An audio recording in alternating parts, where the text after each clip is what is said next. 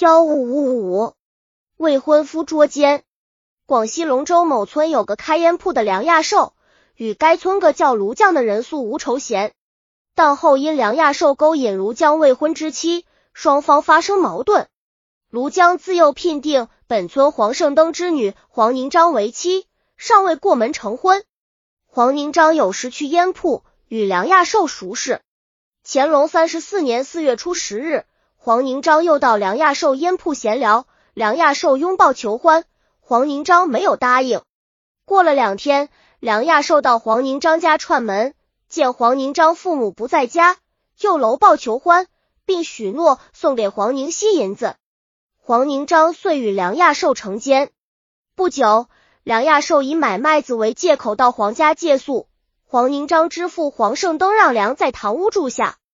黄宁熙自与梁亚寿通好之后，移情梁亚寿。夜间将自己卧室的门虚掩着，等待梁亚寿前来。而梁亚寿在堂屋睡下后，等黄胜登进屋之后，又偷偷出门来到黄宁章屋中监宿。话说卢江近来因常见黄宁章与梁亚寿来往，心中怀疑二人友好。这天正好从黄家门外经过，又看见梁亚寿在这儿。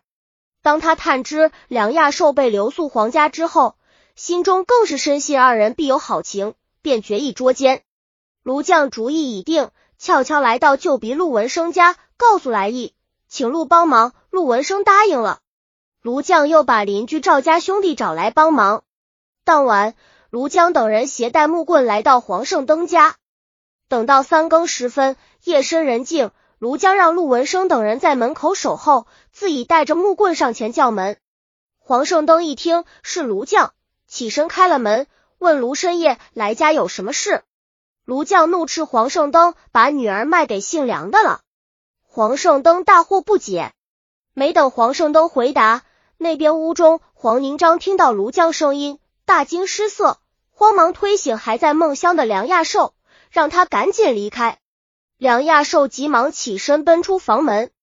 卢江见梁亚寿果然从黄宁章屋中跑出，追上前去举棍就打。黄胜登这才醒过闷来，上前劝解。